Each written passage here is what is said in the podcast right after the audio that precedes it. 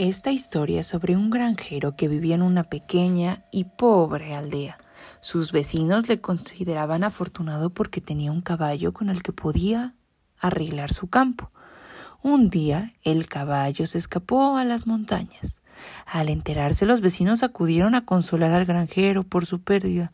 ¡Qué mala suerte! le decían. El granjero le respondía Mala suerte, buena suerte, todo sucede para mi bien. Todos le quedaban viendo así como de este granjero, ¿qué le pasa? Pero bueno. Unos días más tarde el caballo regresó trayendo consigo varios caballos salvajes. Los vecinos fueron a casa del granjero esta vez a regañarlo. ¿Por qué tienes tan buena suerte? ¿Qué te pasa? ¿Por qué de perder un caballo ahora tienes diez? El granjero solo contestó Buena suerte, mala suerte, todo sucede para mi bien. Los vecinos se fueron muy enojados de este loco que le pasa. El hijo del granjero intentó domar a uno de los caballos salvajes, pero se cayó y se rompió la pierna. Otra vez los vecinos corrieron rápidamente a la casa, se lamentaban de la mala suerte del granjero y su hijo. El pequeño anciano, adivina qué contestó. Exactamente. Buena suerte, mala suerte, todo sucede para mi bien.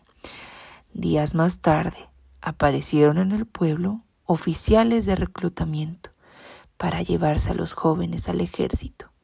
El hijo del granjero fue rechazado por tener la pierna rota. Los aldeanos rápidamente protestaron. ¿Cómo no? Vaya suerte del granjero. ¿Por qué su hijo no va a ir y el mío sí? ¿Qué les pasa? Comentaban todos acerca de la buena suerte que tenía este granjero y el por qué no era la misma suerte para todos. El granjero solo contestó Buena suerte, mala suerte, todo sucede para mi bien, y el día en que empiecen a usar esta frase, cosas buenas les ocurrirán. Si solo te enfocas en lo malo, tu suerte nunca cambiará. Y colorín colorado, este cuento se ha acabado.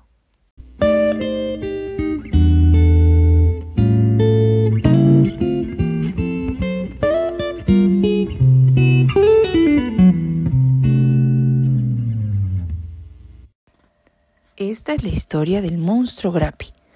Grapi Gruñetas. Él nunca estaba contento con nada. Tenía muchos amigos y unos papás que lo querían con locura, pero él solo se fijaba en lo que no tenía o lo que estaba mal.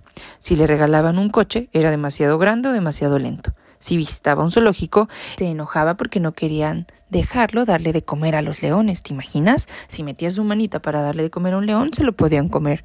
Volvía triste porque no podía hacer lo que él quería. Y si jugaba al fútbol con sus amigos, protestaba porque eran muchos para un solo balón. Pero no contaba mi queridísimo Grapi, con una nube bromista.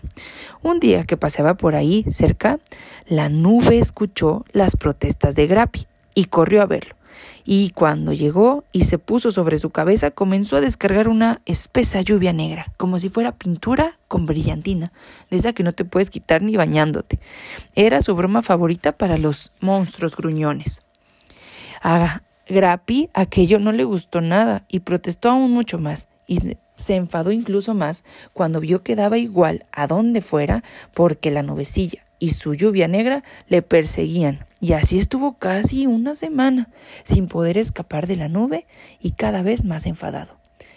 Ay, Grapi tenía una amiga, una niña alegre y bondadosa, llamada Alegrita, que fue la única que quiso acompañarla aquellos días, porque los demás apartaban por miedo a mojarse y acabar totalmente negros. Un día, Grapi estaba ya cansado de la nube y le dijo ¿Por qué no te animas? Deberías darte cuenta de que eres el único monstruo que tiene una nube para él. Y encima llueve agua negra. Podríamos jugar, hacer cosas divertidas con la nube, ¿no te parece? Como Alegrita era su única compañía y no quería que se fuera, Grapi aceptó de muy mala gana. Alegrita le llevó hasta la piscina y allí le dejó que hasta que toda la piscina se convirtió en agua negra. Entonces fueron a buscar a otros niños y aprovechando que con el agua negra no se veía nada, estuvieron jugando a las escondidas. Aún a un poco a disgusto, Grappy tuvo que reconocer que había sido muy divertido, pero más divertido aún fue jugar a mojar a los gatos. Grappy corría junto a ellos y en cuanto sentía el agua daba unos saltos increíbles y huían de allí, a todo correr, haciendo gestos divertidísimos. En muy poco tiempo, todos los niños del pueblo estaban con Grappy, proponiendo e inventando nuevos juegos para la nube. Y por primera vez, Grappy empezó a ver el lado bueno de las cosas, incluso de las que al principio parecían todo mal. Entonces, la nube pensó en despedirse e ir con otros niños, pero antes de abandonar a Grappy, le regaló dos días enteros de lluvia de colores, con las que inventaron juegos más brillantes y divertidos y cuando desapareció, Grappy ya no protestó. Esta vez sabía fijarse en las cosas buenas y se alegró mucho porque por fin estaba seco, porque ya no estaba esa nubecita y podía volver a jugar a muchas cosas. Recuerda que el monstruo Grappy es el que agradece todo lo bueno que tenemos cada día.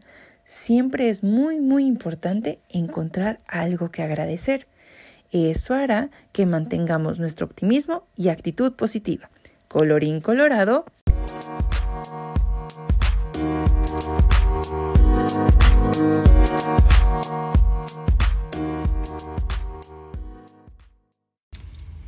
Hola, ya terminaste los cuentos para tener una actitud positiva.